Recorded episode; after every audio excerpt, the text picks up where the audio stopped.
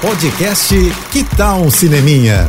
Dicas e curiosidades sobre o que está rolando nas telonas, com Renata Boldrini. E saiu hoje a lista dos filmes que vão estar este ano no Festival de Cinema de Gramado, concorrendo aos Quiquitos, nessa edição que marca os 50 anos do festival. É depois de dois anos sendo exibido de forma virtual, né? Agora Gramado volta ao presencial em grande estilo para comemorar meio século de vida ininterrupta. Os sete longas brasileiros concorrentes são A Porta ao Lado, da Júlia Rezende, com a Letícia Colim, Bárbara Paz, a Mãe, do Cristiano Burlan, com a Marcélia Cartacho, O Clube dos Anjos, do Ângelo Defante, com Otávio Miller, Matheus Nastergalli, Ângelo Antônio, O Pastor e o Guerrilheiro, do José Eduardo Belmonte, com Johnny Massaro, Cássia Kiss, Marte 1, do Gabriel Martins, é, Tinutos, do Gregório Graziosi. E Noites Alienígenas, do Sérgio Carvalho. Olha, uma seleção no capricho, viu? Com grandes talentos na frente e atrás das câmeras. O festival vai acontecer na Serra Gaúcha de 12 a 20 de agosto e eu mais uma vez vou estar tá lá, né? Com muita honra